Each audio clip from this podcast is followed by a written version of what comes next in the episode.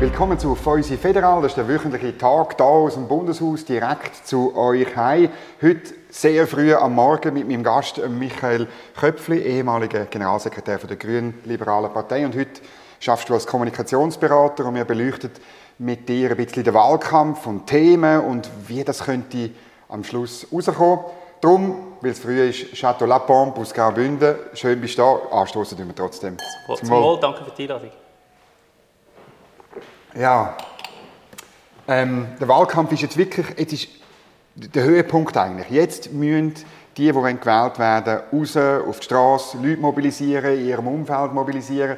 Ähm, kommst du da viel mit über? Läuft wirklich jetzt Wahlkampf in der Schweiz? Ich bin mir nicht ganz sicher. Ich glaube, es hat schon emotionalere Wahlkämpfe gegeben, aber was sicher sehr viel läuft, Kandidatinnen und Kandidaten sind auf der Straße, der Briefkasten ist jeden Morgen voll. Aber wir müssen uns bewusst sein, das muss man sicher machen. Ich glaube auch, dass das für, für Mobilisierung einen gewissen Effekt hat. Ich glaube aber in der Schweiz im Vergleich zu anderen Ländern, weil wir auch laufend Abstimmungen haben und so ist die Meinungsbildung von der Bevölkerung läuft laufend und man hat weniger grosse Verwerfungen im Wahlkampf und es wird jetzt in den letzten zwei Wochen nicht mehr fundamentale Verschiebungen geben. Wie ist es eigentlich, wenn die Leute abstimmen? Wenn sie das Gouverneur rüberkommen oder dann irgendwie im Verlauf bis zum Sonntag oder erst ganz am Schluss? Wie, wie, wie ist deine Erfahrung? Du hast das ziemlich auch bearbeitet als Generalsekretär, bist bekannt gewesen, für da genau anzuschauen. Ja, also meine Erfahrung ist, dass die Leute eben sehr spät gehen. Ähm, also viele Kandidatinnen haben immer das Gefühl, oder Kandidaten haben das Gefühl, man muss ganz früh gehen, gerade, also idealerweise der Peak von der Werbung, dann, wenn die Wahlunterlagen heimkommen, weil dann ist es ja wichtig. Mhm. Aber die Realität ist, ich habe gerade jetzt mal geschaut, gestern in Zürich, äh, jetzt also, weniger als zwei Wochen vor der Wahl sind 12 Prozent der Stimmgewehre eingegangen in der Stadt. Äh, das heisst, ganz viele Leute, und das ist völlig natürlich, also es geht mir meistens auch so, das Gouverneur kommt, das Sticker legt man es mal auf die Seite, aufs Kästchen, sieht es ab und zu, denkt man müsste dann mal, und dann so zehn Tage vorher oder am Wochenende also eine Woche vor der Wahl denkt man, jetzt muss ich wirklich, sonst muss ich dann turnen und aufstehen. Ich glaube, der Peak von denen, ganz viele gehen jetzt in den nächsten paar Tagen hinter das Wahlmaterial, gerade am nächsten Wochenende, mhm. wenn auch die Ferien fertig sind. Und ich glaube, dann werden noch ganz viele Leute gehen. Also das heisst, eigentlich ist jetzt idealer Moment zum Werbung machen. Mhm. Ja. Und ähm, die Prognosen sehen einen Sieg von der SVP äh, voraus. Ähm, schwankt ein bisschen wie hoch, aber sicher nicht, sicher nicht so hoch wie, wie 2015, vor acht Jahren. Mhm. Und auf der anderen Seite sollten die Grünen verlieren, ähm, und zwar aber auch nur etwa die Hälfte von dem, was sie vor vier Jahren gewonnen haben. Also keine, schon gewisse Verschiebungen, aber keine grossen Verschiebungen. Siehst du das auch so?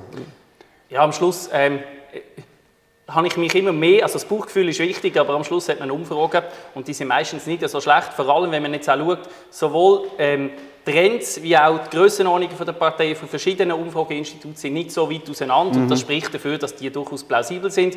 Was man nicht unterschätzen darf, es gibt immer wieder, dass sich Trends noch in den letzten Wochen verstärken, vor allem bei den Parteien, wo grosse Gewinne oder grosse Verluste vorausgesagt wird. Also vor vier Jahren haben ja insbesondere die Grünen im Vergleich zu den letzten Umfragen noch mal deutlich besseres genau. Wahlresultat genau. gehabt und das kann durchaus sein. Und es gibt auch so Theorien, dass es gewisse Leute gibt, die auch einfach zu den Siegen gehören. Das heisst, wo am Schluss in der Tendenz eine Partei wählen, wo man das Gefühl hat, die gewinnt auch, dass man dann das Gefühl hat, dass man gewonnen hat. Das ist eine Theorie, aber das ist vielleicht auch nicht ganz abwegig. Das, das könnte in dem Fall sein, dass Leute noch SVP wählen, weil sie zu den Siegen gehören am 22. Oktober. Also ich glaube jetzt nicht, dass Leute, die eigentlich SP-Wähler ja. sind, das würden machen. Aber Leute, die jetzt vielleicht schwanken zwischen zwischen dem Freisinn und der SVP würde ich das jetzt nicht ausschließen, dass man dann so am Schluss noch eher bei den Siegern sein das, ah, das ist, ist, ja unterbewusst, aber so Faktoren können immer eine Rolle spielen. Ja. Was viele Menschen mitbekommen jetzt, sind die, die Plakate, einerseits in der Stadt, aber auf dem Land, wo ich wohne, ganz viel in, in so Wiesen und so. Es gibt auch Leute, die sich wahnsinnig aufregen darüber. Ich, meine, ich finde das jetzt ehrlich gesagt nicht so schlimm, das gehört ein bisschen dazu. Aber sag mal, was bringen die Plakate wirklich? Ja, messen kann man das nicht und das ist schwierig in der Politik. Man kann es schwierig messen und darum getraut sich auch niemand auf eine Maßnahme zu verzichten. Ähm, es ist mir bekannt, einmal hat die DVP in Basel-Land verzichtet auf, auf, so, mhm. auf so Wildaushänge und die hat nicht schlechter abgeschnitten. Jetzt ist es aber so, die DVP hat sowieso eine sehr treue Stammwählerschaft, wenig Fluktuation. Mhm. Darum taugt das nicht unbedingt das Vergleich und darum Wahrscheinlich nützt es mehr als es schadet, das habe ich schon das Gefühl, weil eine Präsenz ist wichtig, aber ich glaube, man darf es auch nicht überschätzen. Ähm, gerade die, die, die, die, Vielfalt an Köpfen, das können die Leute gar nicht aufnehmen. Also von dem her, ich würde sagen, man muss es wahrscheinlich machen, aber es ist nicht matchentscheidend. Mhm. Und jetzt würdest du sagen, wenn, um die abholen, die das Gouverneur irgendwo auf dem Tisch haben und so, Was sollen die Kandidaten machen? Sollen sie auf die Leute zugehen? Sollen sie Anlässe machen? Sollen sie sie kontaktieren ähm, mit äh, Postkarten? Das macht man sehr oft. Oder, oder wie, wie, wie sollen sie jetzt das noch machen in den letzten zwei Wochen? Also ich glaube, etwas, was ganz wichtig ist, ist das persönliche Umfeld. Und das muss man ganz weit sehen. Also das können Leute sein, die man lange in der Vergangenheit, 10, 15 Jahre, keinen Kontakt mehr hat, aber auch Leute, die in gleichen Vereinen sind, also wo man einen Nachknüpfungspunkt hat. Weil das habe ich immer auch in einer eigenen, habe in der Vergangenheit auch noch für Ämter kandidiert gemacht und dann stellt man fest, dass in den letzten ähm, Wochen vor der Wahl viele Leute sagen, oh ja, danke. Und es gibt eigentlich ganz selten Leute, die negativ reagieren, auch wenn man zehn Jahre nichts mehr miteinander zu tun gehabt, habe ich jetzt kaum mal erfahren, dass jemand sagt, und jetzt kommst du auf einmal wegen der Wahl, sondern die Leute freuen sich eigentlich eher. Mhm. Darum sage ich, das persönliche Umfeld in einem sehr breiten Sinn, eben unbedingt auch Verein, Verband, ehemalige Schulkollegen, also das ist sicher sehr effektiv. Mhm. Und das andere, einfach je persönlicher, desto besser. Mhm. Ich glaube, einfach einen Flyer im Briefkasten gehen, das ist nett, aber das bekommt, also gerade in der Stadt sind Briefkästen im Moment voll. Ich glaube, das hat weniger Effekt, als wenn man jemanden sehr persönlich kontaktiert. Mhm. Also persönlich funktioniert. Mhm. Ja. Jetzt nimmt mich Wunder, gehen wir ein bisschen die Parteien durch. Oder? Ich meine, eine grosse Schlagzeile bei einer Umfrage, etwa vor einem Monat war, die Mitte könnte grösser werden als die FDP. Ähm, das wäre natürlich wegen der Bundesratszusammensetzung eine riesige, eine riesige Geschichte, obwohl der Gerhard Fischer sofort gesagt hat, ja, wir niemanden abwählen, werden wir dann sehen. Glaubst du wirklich, dass das funktioniert, die Idee, zusammen mit der BDP grösser zu werden in der Mitte als, als die FDP ist? Könnte das aufgehen, die Rechnung? Ich bin am Anfang zurückhaltend gewesen, muss auch offen sagen, dass ich den Namen Mitte so gefunden habe. Da tut jetzt nicht unglaublich viel Inhalt ausstrahlen, weil die Mitte ist einfach, positioniert sich einfach zwischen zwei Polen, die, ja. Genau. sich auch verschieben können. Ich glaube aber, es ist im Moment ein Bedürfnis von vielen Leuten. Also, es gibt einen Teil von der Bevölkerung, die Polarisierung sehr stört und die haben eine gewisse Sehnsucht nach einer Mitte. Und was ich glaube auch das Gefühl habe, ist, es ist ja immer ein, ein Pendel in der Schweiz. Und ich glaube, wir haben vor vier Jahren eine sehr eine progressive, reformfreudige Grundstimmung gehabt und jetzt ist sie wieder ein bisschen konservativer. Und ich glaube, die Mitte schafft es im Moment, so ein bisschen eine konservativ gemäßigte Mitte anzusprechen, die nicht möchte eine Polpartei wählen, die aber trotzdem eher ein bisschen konservativ ist. Und sie es ist ihre Chance, jetzt allenfalls den, den, den, äh, Konfessionsgraben zu überwinden. Sie haben immer ein Problem gehabt, zum Beispiel genau. ähm, im Kanton Bern, aber ich meine auch im Kanton Zürich oder in der Watt. Und wenn, sie, wenn ihnen das gelingt, dann ist das durchaus möglich, mhm. dass, sich das, dass das ausgeht für, für mhm. die Partei von Gary Pfister. Aber glaubst du wirklich, also ich meine, die, die, dass sich das erstens in Sitz realisiert am Schluss, oder? Ich meine, auf das kommt es darauf an. Man merkt auch, wie die Mitte halt überall antritt, in allen Kantonen, wegen diesen Prozent, mhm. die dann eingeblendet ja. werden am Sonntagabend und so. Und dass man dann irgendwie kann daraus einen, Machtanspruch irgendwie ähm, äh, daraus ableiten das, Ich bin nicht sicher, dass das so funktioniert. Ich bin auch nicht sicher. Vielleicht etwas, was man muss sagen muss, ist, die Fusion hilft nur schon, weil wir haben ein, Wahlsystem, wo größere Parteien, das ist jetzt sehr kompliziert, aber eigentlich überdurchschnittlich mhm. viel Sitz machen. Das heißt, eine Partei, die 8% macht, jetzt in einem fiktiven Kanton, macht in der Tendenz mehr als zwei Parteien mit 6 und 2%, die sich verbinden. Also nur schon darum kann das sich auszahlen. Äh, auszahlen. Ich verzichte jetzt mhm. auf Details zu dem. Und das andere ist, ich glaube, es braucht eine gewisse Zeit und ich glaube, das ist wahrscheinlich, also ich sehe nicht in die Strategie von Gary Pfister rein, aber ich glaube, was nicht gut ankommt in der Schweiz, ist jetzt einfach, das gerade mit einem Machtanspruch äh, mhm. zu verbinden und zu sagen, wenn wir 0,1% vorne sind, dann fordern wir den Bundesrat. Das mhm. hat noch nie funktioniert in der Schweiz. Aber dass es in der Tendenz so ist, dass Wahlen irgendwann Auswirkungen haben, das hat man auch mhm. nicht zuletzt bei der SVP gesehen, bei ihrem, bei ihrem Wachstum. Und von dem her, irgendwann wird, kann das durchaus mhm. zu dem führen, das glaube ich schon. Ja. Gehen wir ein bisschen auf ein Thema ein, wo auch die Mitte und auch die SP ganz stark spielt, die Krankenkassenprämie. Das ist ja seit Jahren äh, liest man, dass das ein wichtiges Thema ist und wir alle wissen, dass es ein wichtiges Thema ist. Funktioniert das? Also mit dem Beide Parteien haben Initiativen gestartet vor vier Jahren. Das Timing ist exzellent. Es ist genau in der Herbstsession ja. ins Parlament gekommen. Und, und hat das jetzt funktioniert? Ich bin skeptisch. Und zwar schon immer, wenn man die Sorgenbarometer anschaut, Krankenkassenprämien sind immer ganz hoch oben. Ähm, und das ist der Reflex von vielen Parteien, das, auf das müssen wir setzen. Jetzt ist es aber so, dass es auch spannende Umfragen gibt, zum Beispiel von Michael Herrmann, der immer auch fragt, bei welchen Themen gibt man einer Partei Glaubwürdigkeit, dass sie das kann lösen kann, oder welches mhm. Thema ist für mich wahlentscheidend. Und dort ist dann spannend, dass Krankenkassenprämien meistens relativ einen geringen Anteil haben. Das heißt, die Leute finden das ein Problem, aber sie trauen eigentlich kaum einer Partei glaube eine Lösung zu. Und vielleicht ist das auch ein eine realistische Einschätzung, weil es ist ein sehr komplexes Thema und es ist sehr schwierig für eine Partei, da wirklich etwas zu verändern. Und darum ist jetzt mein Bauchgefühl, es mag schon sein, dass das sicher nicht geschadet hat in der Mitte, aber ich glaube eher, dass die Positionierung in der Mitte gegen Polarisierung, so ein bisschen gemässig konservative mhm. Kraft probieren zu sein, äh, wahrscheinlich mehr äh, äh, erklärt, dass es im Moment mhm. relativ gut aussieht in der Umfrage als jetzt das Thema mhm. Krankenkasse. Wobei der Gerrit Pfister das Wort konservativ natürlich scheucht wie der Teufels Weihwasser, oder? Meine, nie, aber faktisch ist es ja, eben, wie du sagst, ein Angebot für Leute, die sagen, ja, ich will eigentlich, dass vieles so bleibt, wie es ist, weil es gut funktioniert. Irgendwie so, oder? Das ist ein das Gefühl, glaube ich, das sie abholen wollen, wo aber dann mit der Politik da oben nicht immer übereinstimmt. Also wenn die, die, die, die Geschichten, wo sie dann mit links einen Deal machen und Ständeräte den Deal sabotieren, die Partei ist ein bisschen zu gerade in dieser Legislatur. Ich glaube, die Partei ist sehr, sehr breit. Mhm. Was aber vielleicht eben auch zum Teil funktioniert, weil man Identifikationsfiguren für verschiedene Leute äh, schafft. Mhm. Und ich glaube, was bei der CVP im Moment, oder bei der Mitte, das passiert mir auch, genau. Äh, schon so ist, ich glaube, dass der Präsident für relativ viel, also ihm ist es gelungen, die Partei sehr stark zu verkörpern. Mhm. Und ich glaube, das ist durchaus auch noch etwas, was ihnen im Moment gut kommt. Mhm. Aber ich glaube, eben nebenan hat man die Breite, also das, das, ist, das ist etwas, also man hat Bauernvertreter, sehr konservative, man hat in den urbanen Gebieten deutlich progressivere Vertreter mhm. und das kann durchaus auch gewisse Leute ansprechen. Mhm. Ja. Jetzt müssen wir über die SP reden, die auch das Thema Krankenkassenprämie ähm, bewirtschaftet hat zusammen mit anderen so unter einem grossen Titel Kaufkraft äh, geht verloren. Die Schweizerinnen und Schweizer äh, können sich weniger leisten und wir sind die Partei, wir machen uns stark. Es ist eine klassische sozialdemokratische bis sozialistische Argumentationsweise. Wie, wie beurteilst du das, die, die Kampagne? Ich glaube schon, dass es in einem linken Milieu spricht das gewisse Leute an. Und es ist so, dass das linke Lager ja relativ stabil ist in der Schweiz. Es gibt schon, äh, das hat insbesondere mit der Mobilisierung zu tun. Vor vier Jahren haben zum Beispiel die Grünen sehr stark mobilisiert, aber es ist unter dem Strich immer sehr stark ein Verteilkampf zwischen Rot und Grün. Und im Moment ist es wahrscheinlich so, dass bei vielen linken Wählern ähm, so Themen Kaufkraft, die soziale Frage, ein bisschen höher gewichtet wird als vor vier Jahren, wo das Klima sehr hoch gewichtet worden ist. Und darum, zum innerhalb von diesem linken Segment Wählerinnen und Wähler abzuholen, habe ich das Gefühl, ist das durchaus eine sinnvolle Strategie, mhm. die kann aufgehen kann. Ich glaube aber nicht, dass man wegen dem auf einmal freisinnige Wähler abholt. Das, das mhm. bezweifle ich, oder grünliberale Wähler. Ja. Mhm.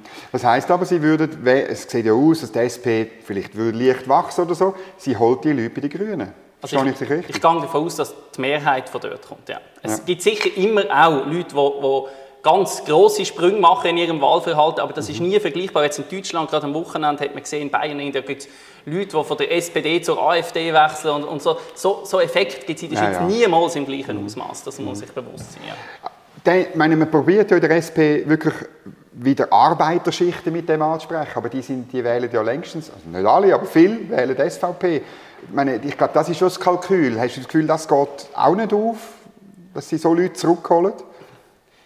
Es ist sicher Schwammendingen oder genau. Wallisellen oder da Bern-Bethlehem. Genau, es ist anspruchsvoll, aber ich glaube, dass es nicht, dass es durchaus, also erstens ist es so, dass es ja auch Leute gibt, die besser Einkommen haben, wo einfach die Sozialfrage sehr wichtig ist ja, und ja, genau. SP wählen. Beim anderen, ich glaube, es ist anspruchsvoll, aber schlussendlich ist fast schon die Raison d'être von der SP, dass sie das muss probieren muss. Also ich glaube, es wäre mhm. für sie sehr schwierig, das nicht zu machen, aber ich glaube, es ist tatsächlich sehr, sehr anspruchsvoll. Mhm. Ja. Ähm, bei den Grünen sind wir vorher gewesen. Ich meine, die haben vor vier Jahren wirklich von einer Themakonjunktur wahnsinnig profitiert und plus 6 Prozent, das ist äh, ein, ein wahnsinniger Erfolg gewesen. Jetzt ist das Thema halt nicht mehr da und zwar schon länger nicht mehr. Ähm, auch bei den kantonalen Wahlen hat man das gesehen.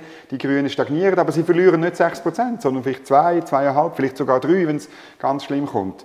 Ähm, wie, wie deutest du das? Also ich würde einen Punkt widersprechen, das Thema ist nicht, nicht mehr da. Es ist immer noch sehr hoch im Sorgenbarometer, ja. das Klima. Es ist einfach nicht mehr das absolute Top-Thema. Mhm. Aber es ist immer noch sehr hoch und es ist immer noch viel höher als zum Beispiel 2015.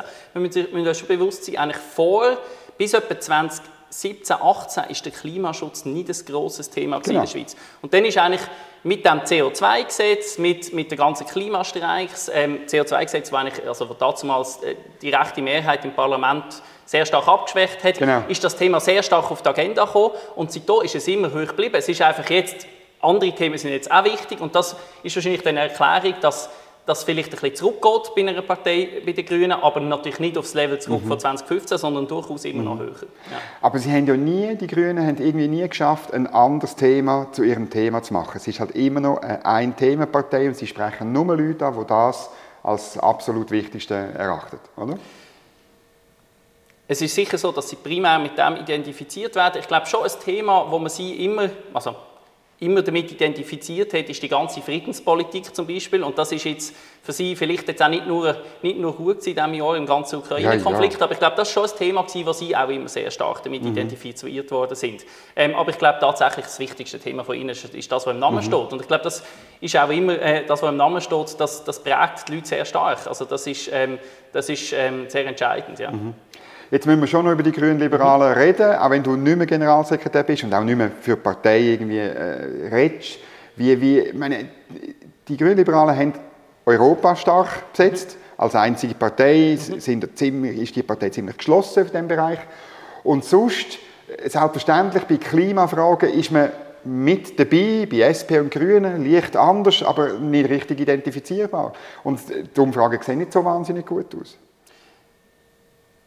Die Umfragen sehen im Moment, ich sage jetzt stabil, vielleicht ein leichtes Minus, das ist, nicht, es ist ja, ja. alles statistisch nicht signifikant. Genau. Und auch dort muss man sagen, vor vier Jahren war auch ein sehr starkes Wachstum. Gewesen. Und auch dort, ich glaube, da kann man noch mit grösserer Sicherheit davon ausgehen bei den Grünen, dass es immer noch deutlich höher landet als 2015. Also ein gewisser Teil von diesen Zugewinn wird man sicher, ähm, also der wesentliche wird man sicher können halten ähm, Ich glaube aber ganz klar, auch dort Themenkonjunktur, die hat immer einen Einfluss. Und ich glaube, das ist, kann man generell für alle Parteien mhm. sagen. Man kann mit guter Arbeit und guter Kommunikation kann man sicher die Wahlen beeinflussen, aber Themenkonjunktur ist immer ganz entscheidend. Mhm. Und das ist etwas, was einfach in der Politik eine Rolle spielt und für alle Parteien.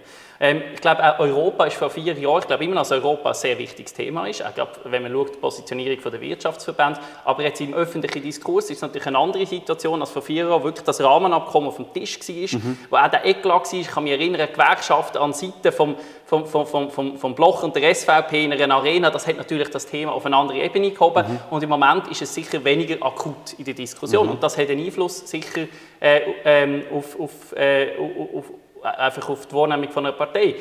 Wo ich jetzt will widersprechen auch wenn ich jetzt das nicht, äh, äh, das ist nicht meine Aufgabe, jetzt der Generalsekretär zu machen, aber ich glaube schon, dass es einen Unterschied gibt in der Klimapolitik zwischen Grünen und der GLP. Und mhm. ich glaube auch gerade der Präsident verkörpert das sehr stark, auch so ein bisschen das fokussieren auf die Lösungen und die effektive Umsetzbarkeit. Also es gibt es nicht so oft, dass ein Parteipräsident eine konkrete Strategie entwickelt, wie man Netto Null in der Schweiz kann umsetzen kann. Ganz konkret, also auch so mit seinem äh, Ingenieur, Elektroplaner Hintergrund. Und ich glaube, das verkörpert durchaus so ein bisschen GLP im Gegensatz zu den Grünen, die immer sehr einfach auf der, mhm. auf der Zielebene argumentieren. Also der SP macht ja das auch. Das ist schon interessant. Mhm. Oder der Roger Nordmann, ich habe ja. mit ihm das auch ja. seinen Plan besprochen. Ich habe mit dem Jürg Grossen mhm. seinen Plan da besprochen. Ähm, da gibt es einen Unterschied. Ja. Das, ist, das ist klar. Gleichzeitig bin ich nicht sicher, ob das bei, bei so den normalen Wählerinnen und Wählern eine wahnsinnige Rolle spielt. Also letztlich geht es einfach darum, bin ich für mehr Klimaschutz oder, oder ist mir das nicht so wichtig? Ja, wenn man alle Leute anschaut. Aber jetzt kann mhm. ich vielleicht gerade noch so ein sagen, was ganz wichtig ist, wenn man jetzt parteistrategisch, und das ist völlig egal, das, das kann ich jetzt wieder lösen von der GLP, das gilt für alle, mhm. dann muss man immer aufpassen, ähm, welche Themen kann man besetzen. Und ich habe das immer, äh, eigentlich an drei es gibt drei zwingende Kriterien, die erfüllt sein müssen. Ich habe es immer so gemessen. Das erste ist, es muss für die potenzielle Wählerschaft relevant sein. Und das kann man fast nicht beeinflussen. Das heisst, ähm, man kann jetzt als Beispiel machen, die SVP, wenn man die Umfragen anschaut, Klimaschutz ist für die jetzt einfach nicht ein wichtiges Thema. Das heißt, es macht überhaupt keinen Sinn, wenn jetzt die SVP das besetzen würde. Mhm. Gleichzeitig bei der GLP ist das, oder der Grünen ist das ein sehr wichtiges Thema, macht Sinn. Das mhm. ist das oberste äh, der oberste Ding und das ist wie zwingend. Jetzt könnte man mhm. sagen, Krankenkasse bei allen relevant. Da gibt es aber zwei weitere zwingende Faktoren. Das erste ist, es braucht eine geschlossene Basis in der Partei hinter der Positionierung, die die Partei will einnehmen. Das heißt nicht 100 Prozent, aber ich sage jetzt mal so 80 Prozent. Mhm. Weil sonst zerreibt man sich intern und dann kann man das auch nicht pointiert vertreten. Und an dem kann man arbeiten, aber das braucht Zeit. Also es kann durchaus eine Partei in der Diskussion mit den Sektionen, mit der Kantonalpartei, in Arbeitsgruppen kann Positionierungen erarbeiten, die nachher zu einer Stärke werden können. Was man aber nicht kann, ist das einfach von heute auf morgen ändern. Und etwas, was da spontan in den Sinn kommt, ist vielleicht durchaus äh, die Klimawende von der FDP vor vier Jahren, die jetzt nicht so gut funktioniert hat. Also, jetzt, wo du geredet hast, kommt einem automatisch die FDP in den Sinn. Und zwar nicht nur bei Grünen und Klimathemen, auch bei anderen Themen, beim Energiethema, bei der Frage, wie viel Atomkraft zum Beispiel, oder?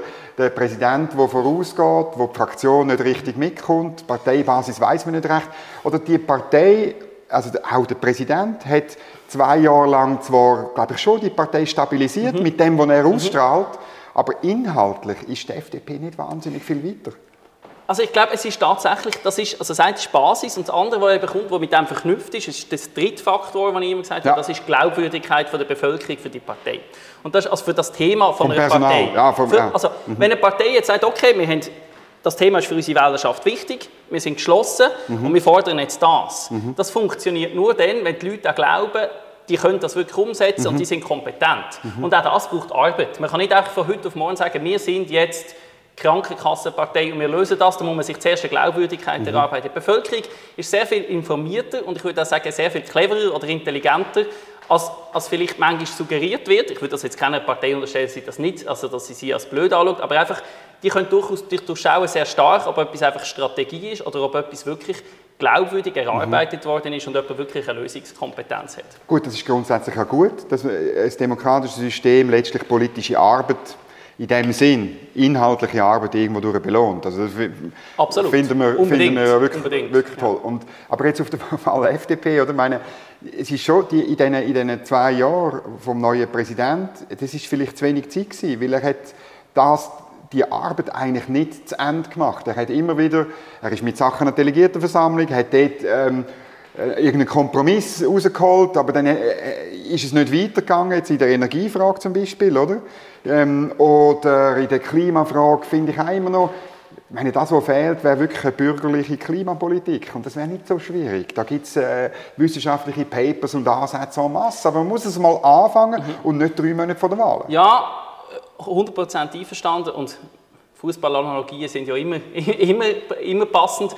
Ich glaube, es braucht auch eine gewisse Zeit und eine gewisse Geduld. Und da können wir jetzt das Beispiel nehmen, zum Beispiel von der Mitte, wo der Gerhard Fischer schon relativ lange am Ruder mhm. und am Anfang ist es, ist es jetzt nicht so gewesen, dass es gerade eine Trendwende gegeben hat und mhm. auch dort hat es Zeit gehabt. Und ich glaube, das Gleiche ist ja, das sieht man immer, die Parteien, die die ganze Zeit den Trainer wechseln oder alles umkrempeln, die haben selten Erfolg. Ich merke das Ende äh, selber ein bisschen als, als, als FC Basel-Fan in Bern. Ist, ist, erlebt man schwierige oh, oh. Zeiten. und ich glaube, das ist das, was man auch auf Politik übertragen kann. Es braucht gewisse Geduld, um ein Thema wirklich zu besetzen, ähm, Glaubwürdigkeit erarbeiten und dann die Früchte ernten. Mhm. Das würde ich generell sagen, das mhm. stimmt. Ja. Jetzt wollen wir noch für die SVP reden. Ich meine, sie macht klassisch Wahlkampf in Migration. Das ist ihr Thema und ich glaube auch, die drei Kriterien, die du vorher formuliert hast, ja. das, das, trifft auf sie wirklich Absolut. zu. Oder? Ja. Bei ihren Leuten ist sie dort auch glaubwürdig, dass sie, etwas, äh, dass sie das kann. Sie wird einfach immer überstimmt, aber das macht dann der Anhänger nicht. Oder sehe ich das richtig? Ja, ich glaube, das ist tatsächlich so. Und das, ich meine, das zeigt sich auch im Ausland dass oft die Parteien, äh, äh, ich sage jetzt wirklich so, am, am, wo die Migration bewirtschaften, am, am, rechten Rand, eigentlich sehr stark profitieren, wenn sie das Thema einfach bewirtschaften. Und nicht selten, das ist in der Schweiz eine Ausnahme, wo sie in der Regierung sind, gerade in anderen Ländern ist es oft so, dass sie, sobald sie dann in die Regierung eingebunden werden, erodiert dann eigentlich sehr schnell ihr Wählerpotenzial. Mhm. Ja, das heißt einfach mit Bewirtschaften von diesem Thema, das funktioniert recht gut. Und ich sage jetzt, ich habe den Wahlkampf natürlich immer sehr aktiv äh, verfolgt und einfach so, es kommen zu viele und es kommen die Falschen. Ich teile jetzt zwar das natürlich persönlich nicht, aber das ist hängen geblieben irgendwie. Sie haben das überall immer wieder wiederholt. Ich bin auch noch im Grossen Rot im Kanton Bern und selbst dort ist die Formel irgendwie geäussert worden mhm. und das verfestigt sich dann wahrscheinlich. Und in ihrer Wählerschaft mhm. ist das sicher relevant und das ist auch noch spannend bei der SVP. Sie haben nicht so viele Wechselwähler, sondern sie haben eigentlich eine relativ stabiles Segment, aber sie haben oft das Problem mit der Mobilisierung. Also mhm. bei ihnen ist entscheidend, gehen die Leute wirklich an Turnen. Sie gehen nicht unbedingt zu anderen Parteien, aber sie bleiben, wenn sie nicht, wenn sie mhm. nicht wirklich emotional dabei sind, bleiben sie einfach daheim. Mhm. Ja. Jetzt, vor vier Jahren hat man so ein Thesen gehabt, zum Beispiel von Michael Herrmann, dass ähm, die Agglomeration, wo früher, ja, man kann man sagen, das Terroir war, wesentlich von der SVP, dass das in die Mitte und nach links übergerutscht ist, wegen Klima und, und, und so. Und dass darum wie die SVP verloren hat und dass das nicht mehr zurückkäme. Hat immer ein bisschen, ich tue jetzt ein bisschen mhm. Michael Herrmann etwas in, in, in, mhm. ins Maul legen, aber es ist in die Richtung gegangen, mhm. dass dort die Wahlen entschieden werden und dass das ein Stückchen verloren gegangen ist. Teilst du die Haltung? Oder wie, wie, wie jetzt, vier Jahre später, wie ist es? Ich glaube schon, dass es in der Tendenz so ist. Jetzt kann es immer sein, eben jetzt mit, mit Mobilisierung, dass es, dass es auch wieder mal einen Gegeneffekt gibt, aber ich glaube, in der Tendenz ist so, ich würde jetzt nicht einfach sagen, dass es nur Klimafrage ist. Ich glaube, gerade so gesellschaftspolitische Fragen, zum Beispiel Auch Vereinbarkeit Familie und Beruf, spielt gerade in der Agglomeration und in den urbanen mhm. Gebieten bei vielen Familien, die jetzt auch nicht einfach links sind, sondern eher bürgerlich, liberal sind, eine grosse Rolle. Und ich glaube, dort haben andere Parteien schon eine höhere Glaubwürdigkeit oder setzen einfach Themen mehr ähm, als, also ich sage jetzt eine Grünliberale oder auch eine FDP, als jetzt zum Beispiel eine SVP. Und von dem her habe ich schon das Gefühl, dass in der Tendenz der Michael mhm. Herrmann da wahrscheinlich einen Punkt trifft. Mhm. Ja. Und sonst in der Aglo, ich meine, die, die ganze Frage, wenn wir noch über, über Wohnraumsituation und Miete ähm, ähm, oder auch überhaupt Eigentum erwerben, oder? Mhm. Das, ich meine, es sind ganze Generationen von Leuten, die jetzt kommen und eigentlich sagen, ich weiß, dass ich vermutlich nie wird können Eigentum erwerben, weil es einfach zu teuer ist und zu wenig hat, oder? Mhm. Das ist, das verändert, das ist schon auch noch, ich finde, gerade bei, bei Leuten, die vielleicht mhm. in einem Einfamilienhäuschen ja. aufgewachsen sind, mhm. verändert das wahnsinnig viel, dass sie höchstens das von den Eltern erben, aber sie nie etwas selber machen können. Das ist so. Ich glaube, dort ist es so, dass das Thema ist akut. Nicht, ich muss sagen, in gewissen Regionen von der genau. Schweiz. Es gibt auch Regionen im Kanton Bern, wo wir höhere Leerstand haben und die Leute eigentlich sogar noch ein, zwei Wohnungsmieten manchmal geschenkt bekommen, wenn sie dort hinziehen. Das muss man sich immer bewusst sein. Wir haben da grosse Unterschiede. Aber so in den urbanen Gebieten ist das ein grosses Thema. Ich glaube, was dort sicher so ist, es gibt ja dort verschiedene Erklärungen, wo verschiedene Parteien glaubwürdig vertreten können. Genau. Man kann sagen, ähm, die Rendite ist zu hoch, dass, wenn wer das glaubt, wählt der links. Man kann sagen, es wird einfach zu viel Bürokratie, man verhindert zu bauen. Wer das glaubt, der wählt der liberale Partei, es sagt GLP, FDP, vielleicht SVP zu diesem Thema. Und dann gibt es Zuwanderung. Zuwanderung, das ist vielleicht eher Ich sage, darum ist das eigentlich ein Thema, wo alle Parteien ein gewisses Potenzial hat, weil es eins hat, das verschiedene äh, Erklärungen hat und am Schluss äh, erreicht man unterschiedliche Leute mit unterschiedlichen mhm. Argumenten. Da würde ich jetzt nicht sagen, dass das ein Thema ist, wo einfach nur eine Partei kann profitieren kann. Mhm. Ja. Jetzt das Mal kandidieren so viele Leute wie noch nie. Und ein Grund ist, dass sehr viele Parteien das machen, ja, wo du miterfunden hast, nämlich vor vier Jahren, dass man viel Listen muss, mit vielen Listen muss kommen, hat mit, glaube ich, mit dem zu tun, was du ganz am Anfang gesagt hast, dass jede und jeder hat sein persönliches Umfeld, mhm. das er mobilisiert. Das bringt einfach immer noch ein bisschen Stimmen und so. Alle kopieren letztlich die Grünliberalen, oder? Ja, wobei ich muss sagen, das ist etwas, wir haben das sehr stark gemacht, aber es hat zum Beispiel auch eine Mitte von vier Jahren sehr stark gemacht, okay. wo wir sicher so ein bisschen Vorreiter sind, sind auch so in dem ganzen Thema Listenverbindung, Unterlistenverbindungen. Mhm. Das, und dort sage ich immer einfach, man hat Spielregeln wie im Fußball und nach denen spielt man. Und dann finde ich es völlig legitim, dass eine Partei das Maximum rausholt. Und ich habe jetzt auch einfach, also dann finde ich es auch schwierig, wenn man eigentlich das kritisiert, weil wenn man das, das Gefühl hat, dass die Wähler das nicht gutieren, dann muss man es ja nicht machen. Und wenn man das Gefühl hat, es mhm. funktioniert, dann macht man es. Ich habe das Gefühl, sonst muss man über die Spielregeln reden. Und dort kann man ja schon sagen, es gibt eigentlich relativ einfache Lösung, die in ganz vielen Kantonen erprobt hat. Im Kanton Zürich zum Beispiel haben wir den doppelten Puckelsheim. Dort gibt es nur noch eine Liste pro Partei und es gibt auch keine Listenverbindungen mehr und die Sitze werden wirklich proportional über den ganzen Kanton verteilt. Das könnte man auch in der Schweiz theoretisch machen. Hat auch gewisse Effekte, die vielleicht unerwünscht sind, aber das sind politische Fragen. Aber am Schluss war mein Credo immer, gewesen, die Regeln sind gegeben und man holt das Maximum mhm. raus und das finde ich nicht als, nicht als nachvollziehbar. Gut, es bringt einfach nicht mehr so viel, wenn es alle machen. Aber man, muss es aber man muss es machen. es gibt auch innerhalb von dem immer noch neue Ideen, wo man vielleicht noch mehr rausholen kann. Und ich glaube, das, ähm, das, das, ja. das, das, gehört dazu. Absolut, ja. ja. Gut, jetzt in zehn Tagen ist das Bundeshaus da voller Leute. Ich habe schon gehört, der SRF baut ein grosses Studio auf und so weiter. Ähm, und dann gibt es Leute, die, die verlieren, die, die abgewählt werden. Das ist immer relativ äh, tragisch und dramatisch. Es gibt Sieger, es gibt Jubel, es gibt Leute, die dann auch hinten an Messer wetzen. Ähm, wie, wie, wie, wenn du dich erinnerst an die Abstimmungs- oder Wahlsündigung, die du erlebt hast, wie, wie dramatisch ist das? Was muss sich jemand vorstellen, der noch nie dabei war? Was läuft so an einem Sonntag ab? Und, und vielleicht auch hinter den Kulissen, wenn du noch ein kannst erzählen. Ja, ich glaube, das ist schon sehr, sehr also ein wichtiger Tag. Gerade, ich sage jetzt, für Parteisekretariat, die arbeiten vier Jahre, sehr stark im Hintergrund, aber mhm. vollberuflich, sind die einzigen Profis im Milizsystem mhm. auf diesen Tag hin und für die ist das extrem wichtig, weil am Schluss bekommt man dort auch so ein bisschen das Zeugnis vom Volk. Das Gleiche gilt für alle Parlamentarierinnen und Parlamentarier. Ich glaube, äh, die Leute, egal, und das habe ich auch festgestellt, die Leute, wo man objektiv muss sagen, du musst dir wirklich keine Sorgen machen. Es gibt fast niemanden, der wirklich so selbstbewusst ist, dass er sagt, ich bin sowieso gewählt. Fast alle haben gleich ein bisschen Angst. Ja. Und eine grosse Erleichterung, wenn man gewählt wird. Ich habe das selber auch erlebt, ich bin noch im Grossrat in Kanton Bern. Mir ist das auch so gegangen, ich habe jedes Mal zittert, ob es wieder wählt, obwohl es dann noch eigentlich gut gelangt hat. Aber das ist wie menschlich. Ich glaube, es ist auch wichtig, eine gewisse Demut gehört zu halten. Gehört zur Demokratie, es, Ich glaube, es wäre schlecht, wenn man mhm. so abhebt. Und gleichzeitig, ja, es sind harte Schicksale, das muss man sich schon bewusst sein. Also ich glaube, wenn man, eine, Abwahl ist etwas sehr Schwieriges. Und es ist auch oft so, oft ist es ja nicht eine persönliche Abwahl, sondern weil einfach die Partei Wählerprozent genau. verliert. Und in der, in der Wahrnehmung, vielleicht vom Umfeld, ist es aber doch auch mhm. persönlich. Und ich glaube, das sind schwierige Momente. aber das gehört zum Schluss zu unserem System. Mhm. Aber ja, ich glaube, es ist für sehr viele Leute, die hier eng drauf sind, ein sehr, sehr wichtiger und sehr emotionaler Tag. Mhm. Ja. Was sagst du denen, die sagen, ja, es ändert ja sowieso nicht viel, wir haben in der Schweiz eine relativ tiefe äh, Wahlbeteiligung. Mhm. Man erklärt sich auch damit, dass wir dann unter der mhm. Legislatur mit Referenden und Initiativen können wir immer noch Einfluss nehmen. Aber ähm, ja, was sagst du denen, die sagen, ja komm, ich, ich mache da eh nicht mit, das ist nur ein Zirkus. Von Leuten wie dir und ja, mir. Und genau.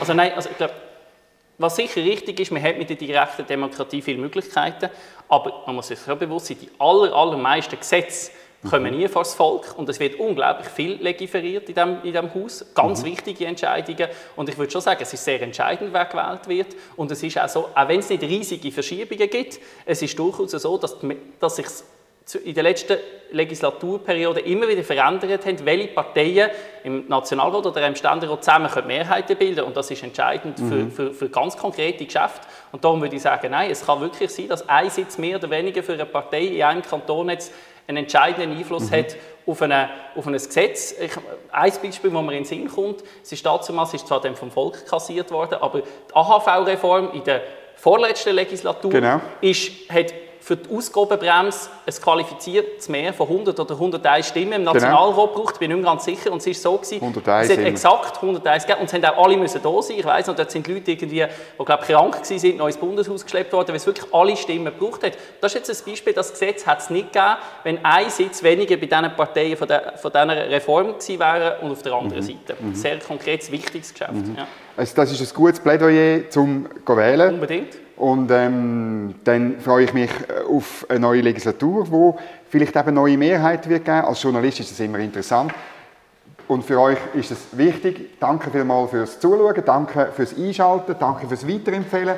Lasst einen Daumen nach oben da, einen Kommentar da, schreibt mir auf dominik.feusi.nebelspalter.ch und schaltet wieder rein nächste Woche mit einem neuen Gast direkt aus dem Bundeshaus zu euch ein. Merci vielmals.